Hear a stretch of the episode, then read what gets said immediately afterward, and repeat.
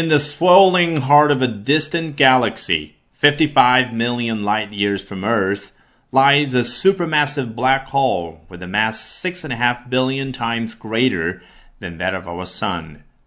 The gravitational pull of this dark beast in the M87 galaxy is so strong that not even light can escape its gaping maw.